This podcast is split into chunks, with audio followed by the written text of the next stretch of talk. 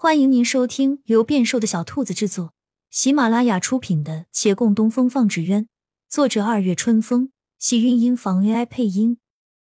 欢迎订阅，期待你的点评。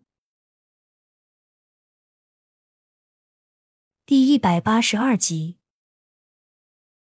须臾后，屋内响起了惊天动地的鬼哭狼嚎，经久不息，此起彼伏。因孟寻逮住要来按他的顾掌柜的胳膊。掐着他不肯放，骆长青帮顾掌柜把胳膊挣脱开来，换上自己的手，白皙手上被他掐出丝丝血痕。他微皱眉头，也不觉得太痛，至少跟眼前人的伤比起来，这根本不算什么。他此时只想，为人师本来就应该是这样的，可怎地在那人面前会示弱，会发脾气，会耍性子，总之就各种不对劲了。孟寻犹自在喊，他回过神，耐心道：“方才你说小事一桩，我还倒是真的。你再坚持一下，很快就好。”孟寻哭喊：“我刚刚压根就没听清楚，好吗？早知道是要踢肉，打死我也不会同意的。”这我方才还特地问了你，怎会没听清楚呢？你在想什么啊？孟寻愣了愣。正巧低头看见他手上的血痕，心骤跳几下，竟觉疼痛渐缓。他微松了手。我在想，你此时眼里应当只能看到大师哥的毒，不会注意到我的。原本要回的话是我这伤无碍，小事一桩，过两日约莫自己就能好了。他怔一下，我怎么会不注意你？我们是家人啊。许是疼痛，孟寻眼中噙些泪。默默低了头，他伸手敲敲他的头，凑近一些，轻声道：“我跟你保证，只要我活着，你一定不会孤独终老的。”孟寻抬头又问：“就算你成亲了，也不会？”他微红了脸。莫非你觉得我以后的夫君会赶你走？孟寻往床那边看看，笑道：“那倒是不会。”而再回眼，却见他眼眸略暗。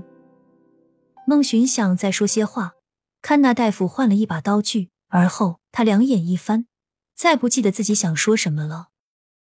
嚎叫声响了半夜，终得止息。大夫包扎好伤口，也是一头汗，大喘着气道：“这位小哥无大碍了，休养几天就能好。只是那位公子毒从口入，进了五脏六腑，这些毒本身毒性不算大。”在体外我知如何解，附到口中我却不知道怎么办。那解药都是外敷的，不能内用，这我只能施针保住他的命。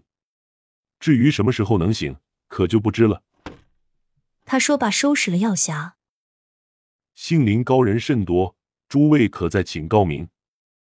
大夫走后，屋内又须臾沉默。顾掌柜转了一圈，愁眉苦脸道：“这位大夫几乎是梅远县医术最高的了。”他没办法，我一时也想不到其他人。骆长青有一半没听进去，他又想起昨天孟寻旁敲侧击的问他，莫非是不愿意与月兰一并出生入死？他当时没有回答，这话不必回。如果月兰真的不再醒，他可以毫不犹豫黄泉碧落去追她。可此时绝还没到思虑如何去死的时候，他在无比心焦灼中强迫自己分出些冷静。神思转了好几转，终于想到什么，快步到杨连奇面前。我记得杨少爷，你上次中毒，有人为你医好了。杨连奇一拍手：“是的，我竟没想起来，那是陈兄的二大爷。你等着，我这就去找陈兄。”他立即转身，沈芊芊跟着他走，一面走一面嘀咕：“大半夜的。”陈大掌柜肯不肯见我们？还有啊，他对我们乱改纸鸢比例一直有很大的意见，他会不会出面帮忙啊？杨连起脚步顿了一下，眼中附上几分犹豫，请客后继续动身。试一试吧。陈生红的脾气古怪，不会把一个人永远当敌人，可也并非一直对朋友友善。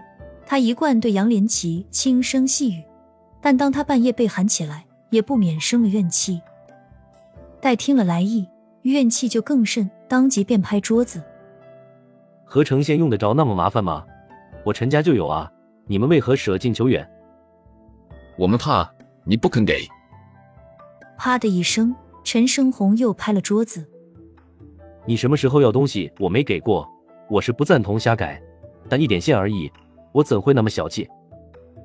他起身踱步，愤恨继续道：“明天早上我就请二大爷过来，顺便把线给你们送过去。不过你们宁愿自己动手做，都不肯来找我要，倒显得我像是求着给你们一样，这让我面子往哪儿搁？你就说这线是在我家垃圾堆里捡的，不许说是我主动给你们的。”杨连奇暗自好笑，微微勾嘴角。缓缓点了下头。好，亲亲小耳朵们，本集精彩内容就到这里了，下集更精彩，记得关注、点赞、收藏三连哦，爱你。